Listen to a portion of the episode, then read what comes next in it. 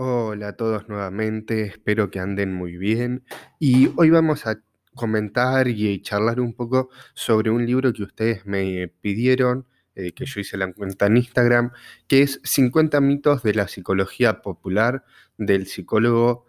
eh, Scott Lilienfeld. Este hombre fue un gran psicólogo, un escéptico con todas las letras, que dedicó gran parte de su vida, fallecido el año pasado por un cáncer intestinal,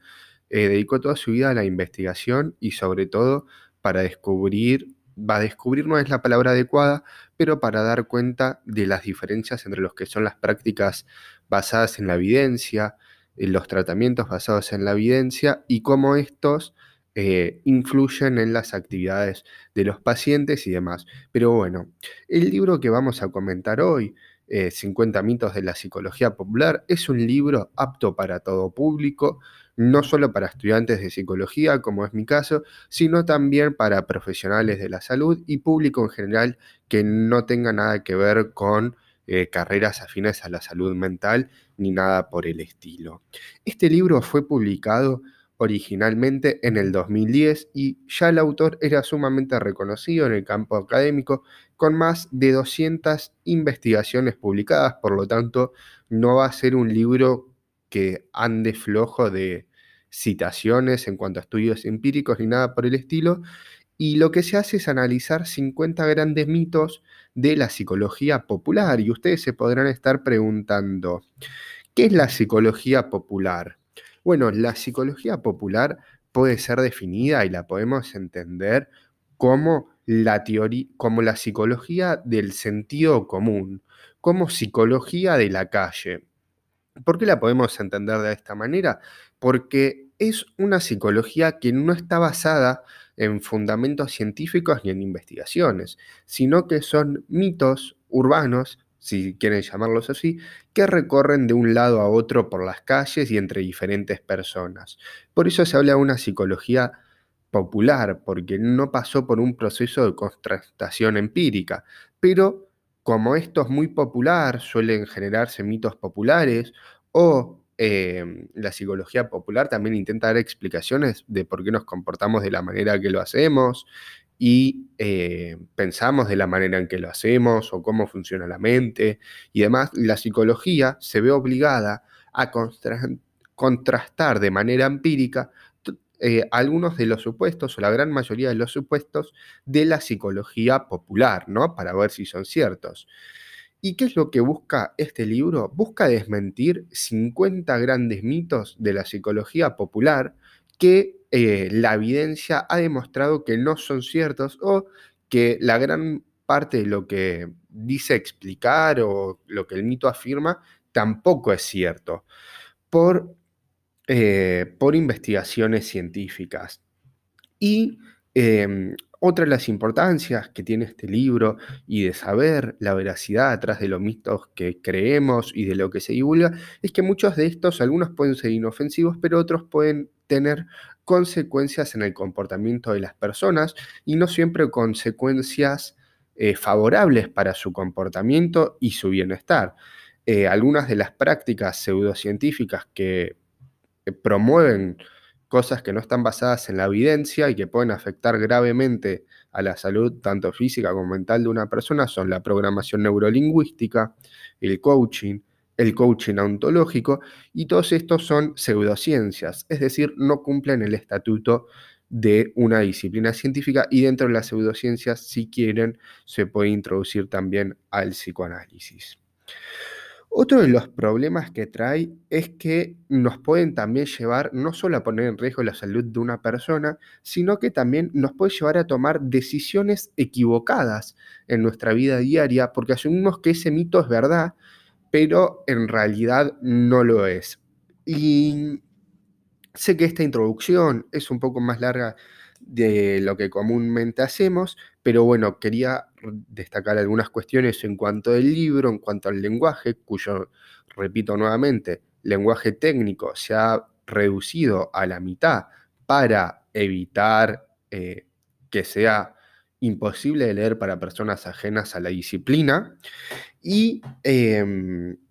el libro tenemos que decir otra cosa más de la psicología popular, que la psicología popular dijimos que es la psicología de la calle, pero detrás de esta psicología también hay toda una industria, una industria que se ve fomentada y se ve creciendo continuamente a través de lo que sería el cine, los programas de televisión en los cuales se afirman cosas sin el conocimiento suficiente y la gente comienza a reproducirlos y a creerlos. Pero ustedes ya pueden estar pensando o especulando y diciendo, es verdad, o sea, hay que ser tan escépticos con todo. Y con algunas cosas sí, por lo menos en el campo en el que uno se va a desarrollar, eh, por diferentes cuestiones, pero em, no es que sí o sí hay que ser escéptico en todo, pero sino tener un mínimo de conocimiento de las cuestiones, de lo que sucede, porque como dijimos, nos puede llevar a tomar eh, juicios prácticos de mala manera. El libro, como ya lo dice el título, son 50 mitos, o sea, es largo y yo para no hacerlo tan largo intentaré resumirlos los más que pueda he seleccionado siete mitos más o menos para comentar más en detalle y otros los vamos a ir pasando más arriba para, eh, va más por arriba para eh, no hacer un episodio de una hora, sino que quede en un tiempo razonable. Bueno, comencemos. El primer mito y el que seguro ustedes han escuchado muchas veces es que solamente usamos el 10% de nuestro cerebro. Y este es un mito muy común, muy difundido y que incluso eh, hay una película sobre esto, no recuerdo el nombre, pero trata de una mujer que eh, en el transcurso de la película, las horas va, no sé, creo que le dan una droga o algo así, y va activando nuevas áreas del cerebro y va teniendo cada vez más poder, o sea, en un momento tira gente con la mente, eh, rompe cosas, o sea, muy flashera, y es un mito que no es verdad.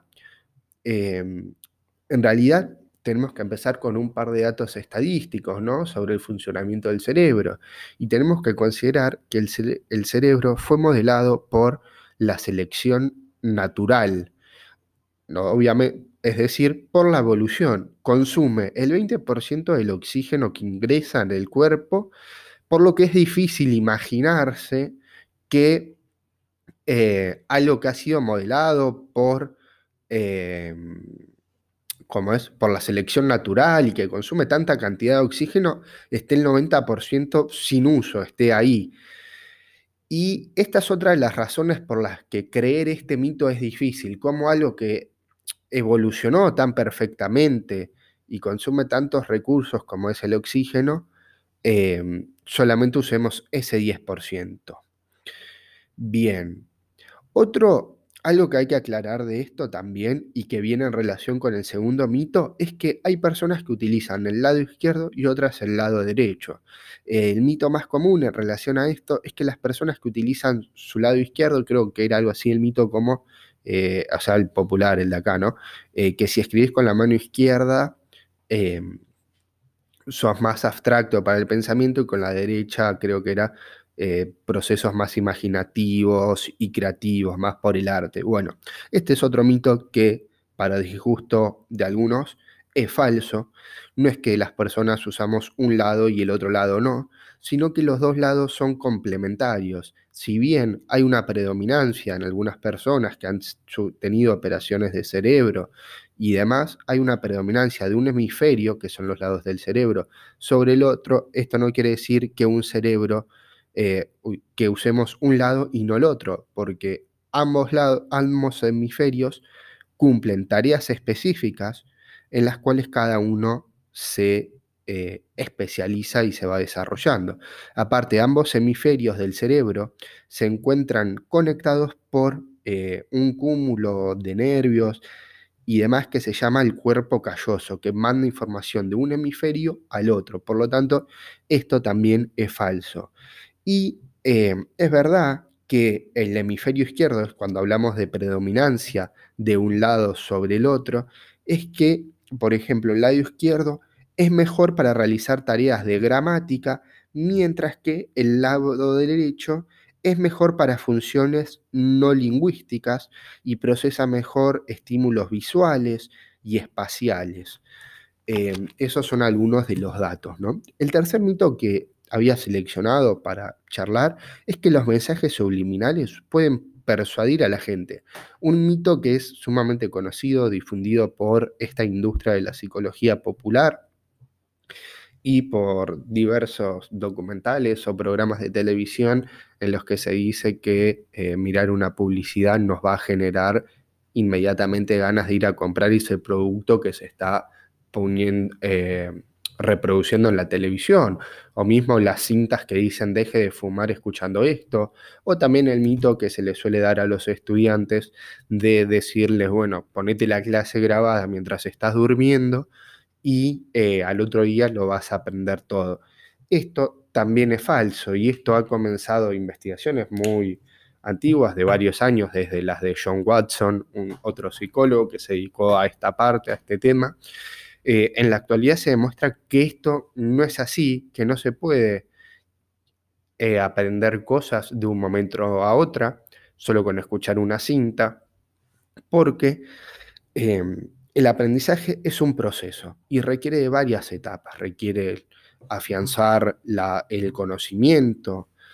eh, la repetición continua y progresiva, no es que de un momento a otro vamos a aprender todo. Y, y aparte, durante el sueño, lo que produce el cerebro es eliminar la información que no le sirve al cerebro que ha acumulado durante el día y filtrar la que sí, va estableciendo y fortaleciendo las diferentes cadenas de eh, cadenas, no, eh, por decirlo así de una manera coloquial, de las redes neuronales del cerebro. Lo que sí se ha demostrado que pueden hacer los científicos en torno a esto de persuadir es a partir de una serie de estímulos de flashes de, priming, que es presentar estímulos de una manera que no llegue al umbral del sujeto. Em, o sea, en una pantalla le muestran varias imágenes y entre cada pantalla, en una sección de milisegundos, le ponen una palabra que el sujeto no percibe, pero que el estímulo visual sí es captado. Y luego le hacen una pregunta y es probable que el sujeto responda con una palabra que haya figurado ahí en ese priming o que esté en una lista de palabras y que sea sinónimo o similar a la presentada. Pero no significa que lo hayamos persuadido.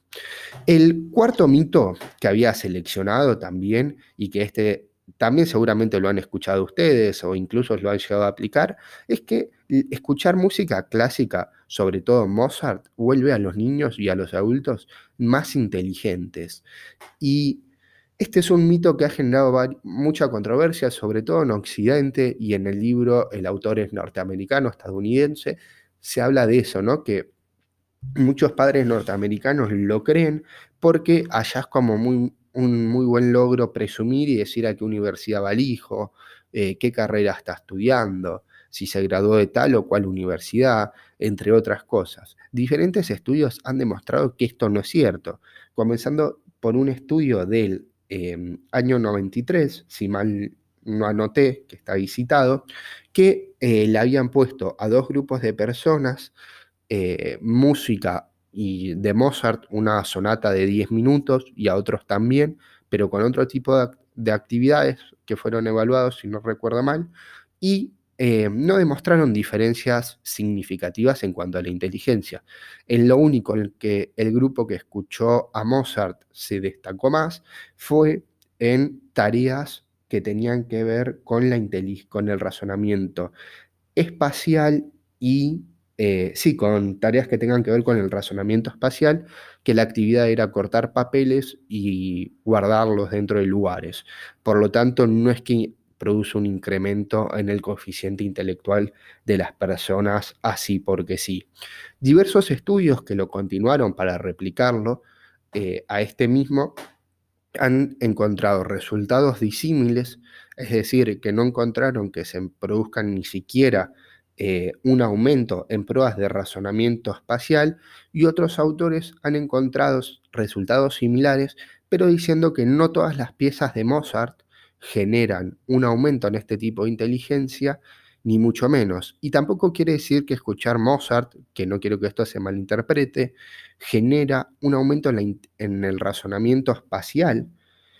eh, a largo plazo, sino lo que se produce es un razonamiento, mejor rendimiento durante un breve periodo de tiempo que se llama el arousal, em, que es durante un corto periodo de tiempo, no es que continúa, vos le pones música clásica a un niño de 5 años menos, va durante mucho tiempo y de ahí va a incrementar eh, las tareas de razonamiento espacial en un número muy elevado, sino que esto también ha sido desmentido. Luego, otro de los mitos que había seleccionado, que sería nuestro, eh, si no me equivoco mal, quinto mito, es que asociar la etapa de la vejez en los adultos con una etapa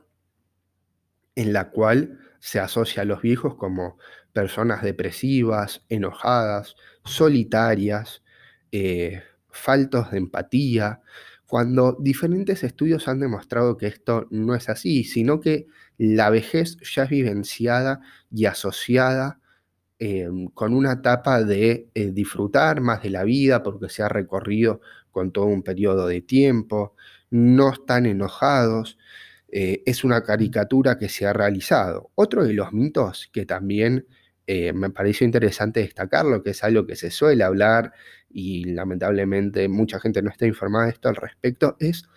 que se habla siempre de la crisis de la mediana edad, esa crisis entre los 40 y los 50 años de edad, que se dice que todos los adultos lo vivencian y que esto les trae cambios eh, cognitivos y afectivos y demás. Diversas investigaciones han demostrado tanto que eh, encima se suele generalizar, hacer una distinción que hombres y mujeres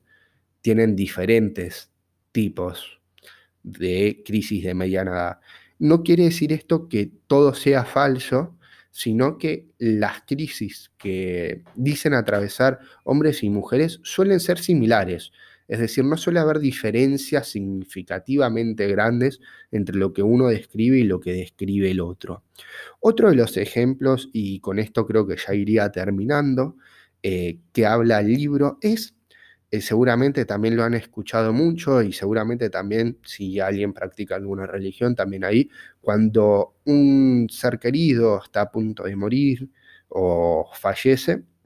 las etapas por las que una persona atraviesa durante el duelo, las etapas del duelo de eh, Kubler-Ross, eh, perdón, eh, que esta autora había desarrollado hace mucho tiempo cinco etapas por las que las personas pasan durante el duelo de una persona, que son eh, la negación, el enojo, el duelo, la depresión y la aceptación. Y algo que hay que aclarar es que esta autora se basó para hacer todo esto, eh, estas etapas, solamente en su experiencia clínica, nunca investigó al respecto, eh, ahí dice que ella igual lo había aclarado, y las investigaciones futuras y que se continúan haciendo en torno a esto han demostrado que no necesariamente todas las personas atraviesan las etapas del duelo, que la mayoría de las personas atraviesan las etapas del duelo de una manera contraria a como las postuló eh, Ross, es decir, primero lo aceptan, después hay un pequeño tiempo de depresión, si se quiere, eh, después la negación, y que no es tan esquematizado así. Otras personas, eh, los estudios han dicho que directamente pasan de un, saltan de, no sé, si quieren, del estado 1 al estado 3 y del 3 al 5, eh, no se mantienen en un mismo estado. Por lo tanto, este también es otro gran mito que la psicología popular ha arremetido y que se ha divulgado completamente. Y otras personas directamente no sienten la necesidad de pasar por estos eh, tipos de, etapas del duelo. Por lo tanto, este es otro gran mito. Y ustedes me dirán, bueno, pero estás haciendo mierda un montón de mitos o pensarán, eh, no puede ser tan así. Y bueno, no, la psicología popular no es que todo lo que dice está mal. Hay cosas que plantea la psicología popular que han sido contrastadas y que se ha descubierto que eh, sí funcionan, va, que sí funcionan, no, que son así como sucede. Por ejemplo, el mito más común, mito no, pero realidad, en este caso, es que durante em, en ambientes laborales donde los empleados están contentos y están felices, esto, el rendimiento de la fábrica o de la empresa es mucho mayor. Esto se ha comprobado con diversos estudios, se han hecho estudios controlados y em,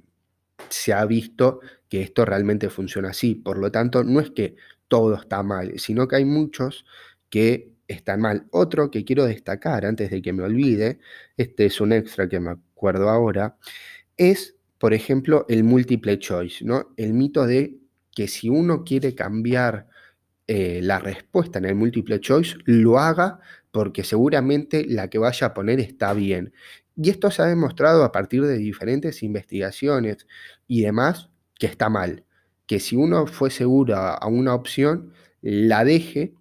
porque hay más posibilidades de que esté bien la primera opción que la segunda. Porque en la segunda quizás ya nos estamos guiando por nuestra intuición y nuestra intuición y sentido común siempre está sesgado por diferentes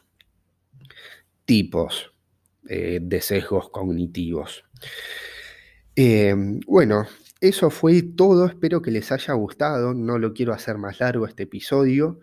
Y si quieren el libro, em, yo les puedo decir dónde lo pueden conseguir, porque acá, por lo menos en Argentina, es difícil conseguirlo. Eh, sé que está en español, hay una librería que lo vende y también se puede conseguir en inglés por Amazon y por alguna otra página, pero en español sé que se consigue. Recuerden que pueden seguirme en Spotify, en Facebook y en Instagram. Le doy más bola en Instagram, eh, que se llama Recomendaciones con Fran, que ahí también vamos haciendo encuestas y otras cosas. Y si les gustó, compártanlo con alguien que le pueda interesar. Y nos vemos en el próximo episodio.